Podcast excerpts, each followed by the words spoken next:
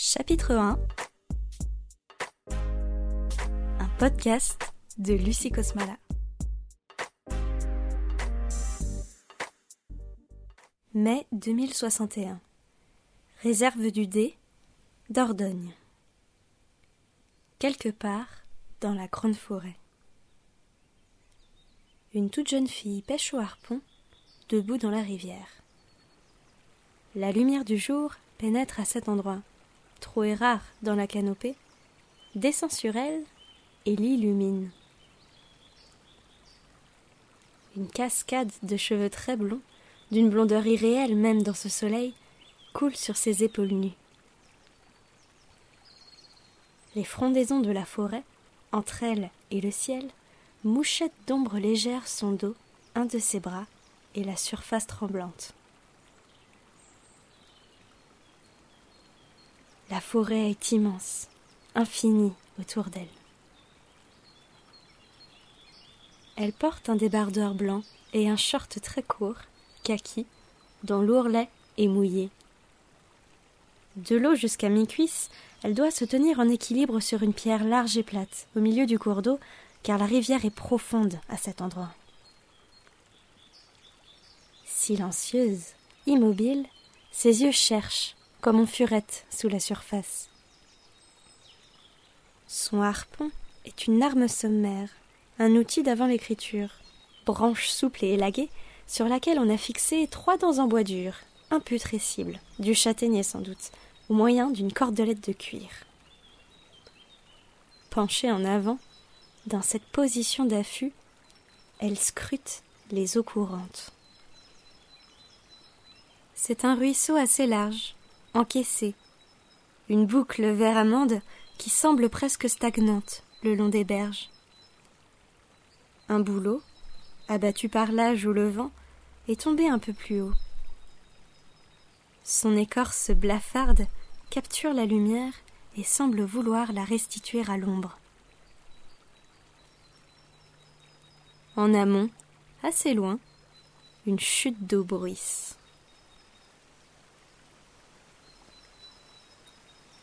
Soudain, la jeune fille frappe la surface. Une bécasse des bois s'envole à tire d'aile. Tu l'as eu? demande une voix claire. Sur la berge, là où elle descend en pente douce jusqu'à la rivière, deux gamins regardent la pêcheuse, assis sur la terre humide. Un adolescent et une fillette. C'est lui qui a posé la question. Il est peut-être plus âgé que celle qu'il vient d'interpeller, mais d'un an tout au plus. Des cheveux noirs, la même peau pâle, de grandes jambes osseuses. Il flotte dans son bermuda beige. Torse et épaules nues, il paraît encore un môme, même si son corps est dur, nerveux, comme une branche. Non, répond-elle. Essaye encore, encourage-t-il. Mais la pêcheuse secoue la tête. Elle en a assez. Je veux essayer le harpon, moi, dit la fillette en se levant. C'est mon tour. Pas ce matin. On reviendra une autre fois. L'enfant a les mêmes cheveux blonds et emmêlés que sa sœur, et lui ressemble étonnamment. Elle a huit ans, une robe chasuble de coton blanc, des membres ronds, un visage sali de terre et poisseux des baignoires dont elle s'est régalée. Ses traits se sont illuminés quand elle a espéré se servir de larmes. Mais de nouveau, elle boude. Du bout de ses orteils, elle pousse un peu les trois truites arc-en-ciel posées devant elle dans l'herbe. Bouche ouverte, fente branchiale béante, yeux arrachés pour appâter les suivantes. Le garçon jette un coup d'œil au ciel. Il va être temps d'y aller, dit-il. Les femelles vont venir avec leurs petits d'ici une heure. La jeune fille, debout au milieu de la rivière, approuve. Elle tend le bras, mais elle a laissé son harpon dériver trop loin. Elle doit descendre de sa pierre pour s'en saisir, s'immerge entièrement. Elle revient vers eux, à la nage, poussant l'arme devant elle. Des brasses silencieuses. Seule la moitié supérieure de son visage émerge de l'eau verte, comme celle d'un crocodile. On imaginerait volontiers des crocodiles dans cette rivière. Il fait une chaleur moite. C'est une matinée languissante. Un été. L'aînée des filles est remontée sur la terre mouillée de la rive. Elle se déshabille. Ses vêtements trempés ne se laissent pas faire. Ils collent à son corps, luisant d'eau. Entièrement nue, elle ressemble à une herbe de printemps, lisse et souple. Elle essore son débardeur, son short, les expose au soleil sur l'herbe, se laisse tomber sur le sol, un sourire aux lèvres, pour s'offrir à l'air chaud. Le garçon se tourne vers elle, sourit, il ne semble pas gêné de voir ses jeunes seins pointus, ni sa toison intime. Il se remet à son ouvrage, achève de tailler en pointe une fine branche de frêne. Les oiseaux ont repris leur chant. La petite est inquiète depuis leur échange. Elle se retourne sans cesse vers le bois sombre, derrière eux, et sursaute au moindre bruit. Soudain, elle chuchote avec effroi. Elles arrivent, je les entends. Merde. Le garçon a bondi sur ses pieds. Il fiche les trois truites par les ouïes dans la baguette qui les filait, cueille au vol deux ou trois affaires.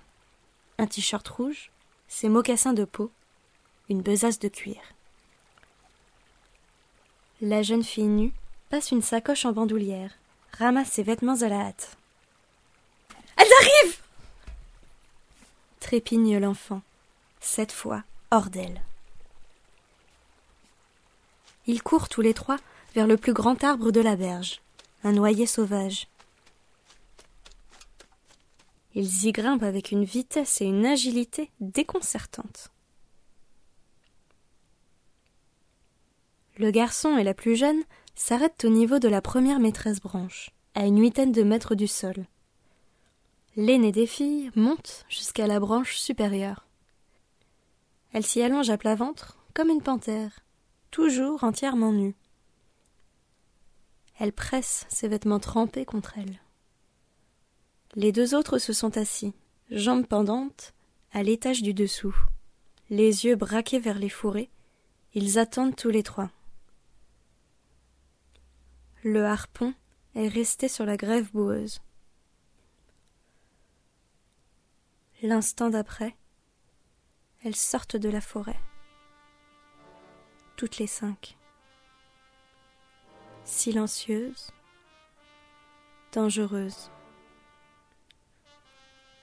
Les louves. Cinq femelles, hautes sur pattes dos gris sombre, fourrure épaisse malgré la saison, gueule pointue plus claire. Des louveteaux jouent autour d'elle.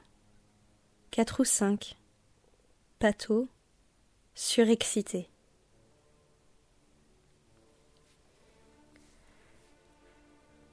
La fillette, perchée dans l'arbre, met une main devant sa bouche pour ne pas crier. Son frère passe une main autour de ses épaules. Il sent la terreur de l'enfant. Elle tremble de la tête aux pieds, perchée sur sa branche. La louve alpha lève la tête vers eux. Elle les considère quelques instants, oreilles dressées, yeux clairs, si clairs qu'ils en sont presque morts ou gelés puis elle grogne sourdement. et tourne au pied de l'arbre, agacée.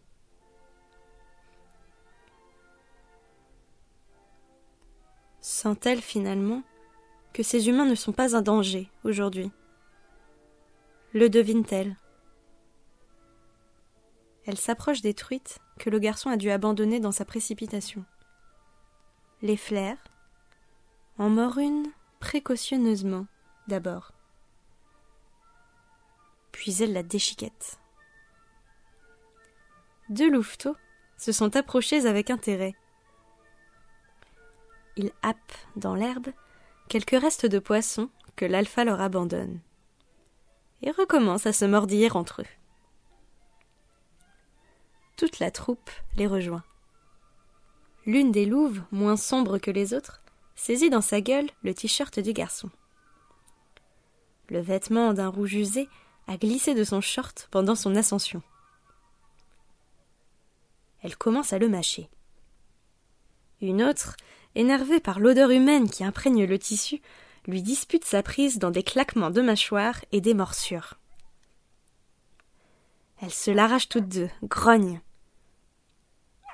Jusqu'à ce que le textile se déchire et que l'alpha produise un cri bref, comme un aboiement. Les deux femelles reculent, oreilles baissées, des lambeaux de tissu dans leur gueule.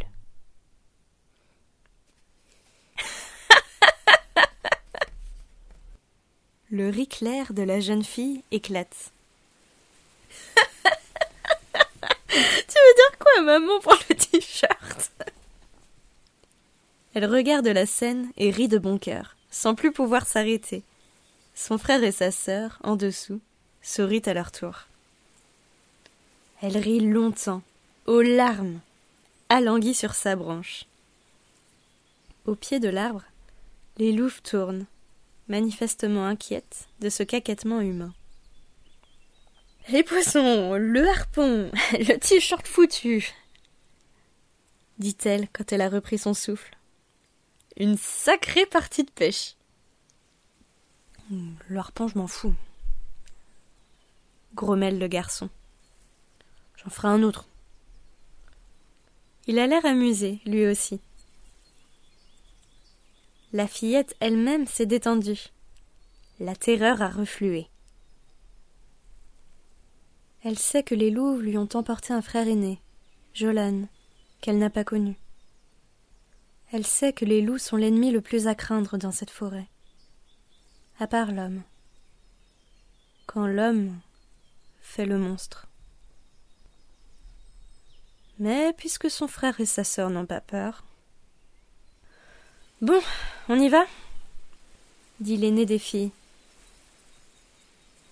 Elle se lève sur sa branche. Tu vas te balader cul nu toute la journée? demande son frère, qui se redresse, lui aussi. Sur un genou, il aide la petite à se tenir au tronc. Maman n'aimerait pas ça, ajoute-t-il. Elle n'en saura rien si vous fermez vos gueules. Les deux aînés grimpent dans le houppier, vers la cime de leur arbre. La jeune fille a passé son short tout de même, mais elle est restée torse nu. Le lien de cuir de sa besace scie un peu sa poitrine. C'est désagréable, moins cependant qu'un t-shirt trempé collant sur son corps. Et l'air tiède sur sa peau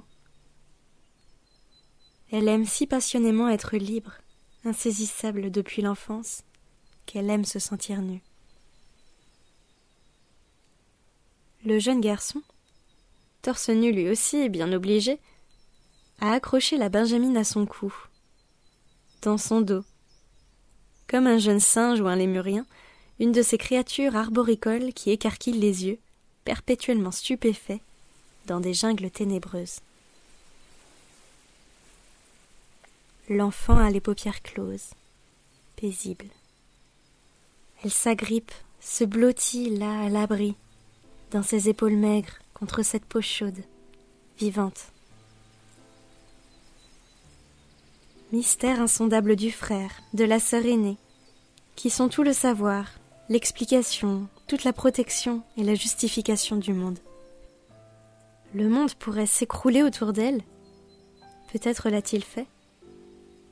Elle garderait ce visage doux et tranquille. Parce qu'ils sont là. Ils sont là et cela suffit. Du noyer, ils passent tous les trois à un frêne voisin. Ils s'aventurent lentement, prudemment, d'une branche à l'autre. Ils atteignent le premier chêne, sont dans les frondaisons, gagnent la canopée, l'entrelac de sang, de mille essences, un terrain d'altitude à trente mètres du sol, où les arbres les plus orgueilleux s'embrassent, leurs branches s'entrelaçant, écorce grise, brune, verte, lisses ou crevassées. Les enfants sont des maîtres là-haut, funambules, seigneurs et acrobates. Ils n'ont rien à y craindre, ni crocs, ni griffes, ni flèches. Seulement les balles blindées des fusils. Quand les hommes reviendraient, s'ils revenaient et encore. Invisibles, leurs corps se fondent dans la pâleur du jour qui perce les jeunes feuilles et le feuillage marcessant de l'hiver précédent. Les louves les suivent des yeux. Encore quelques instants. Regardent ces perspectives de proie ou d'ennemis leur échapper. Autour d'elles, leurs rejetons se disputent naïfs comme des chiots, et roulent au sol dans les ronces des mûriers rampants.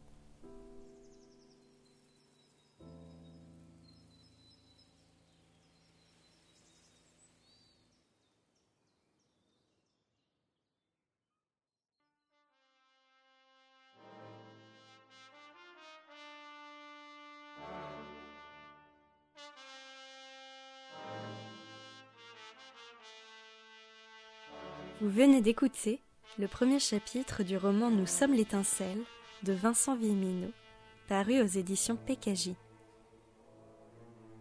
Ce roman raconte l'histoire d'un rêve, celui d'une société utopique, portée par le refus de l'individualisme et une soif d'un retour aux sources, à la nature, à l'essentiel.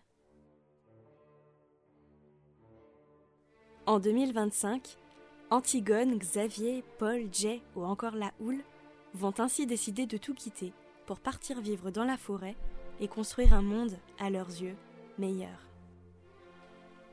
Sans argent, sans autorité, qui prône l'autogestion et le partage. Mais ce rêve ne s'arrête pas là. En 2061, on en retrouve alors les successeurs, Dan, Montana et Judith et leurs parents, qui vivent en harmonie avec la forêt. Lorsqu'ils se font enlever par des braconniers plutôt mal intentionnés, leur recherche conduit au récit du passé, du présent et de l'avenir. Vincent Vimino s'initie un roman générationnel fort, dans lequel résonnent les espoirs, ou du moins les réflexions, de la jeunesse contemporaine à l'étroit dans un monde d'adultes dont elle ne partage pas toujours les valeurs. Cette utopie, tantôt idéaliste, tantôt réaliste, est portée par des personnages passionnés, fougueux, dans un roman d'aventure certes politique, mais aussi poétique.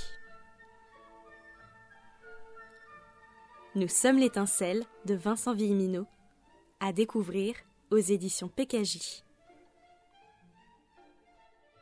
Merci d'avoir écouté ce podcast. Je suis Lucie Cosmala avec un K et un O comme koala. N'hésitez pas à me laisser vos impressions sur cet épisode sur mes pages Facebook, Twitter et Instagram. Je vous invite également à écouter mon deuxième podcast, Pyjama, où je lis cette fois-ci des albums pour enfants à des enfants. Je vous dis à très bientôt pour de nouvelles lectures.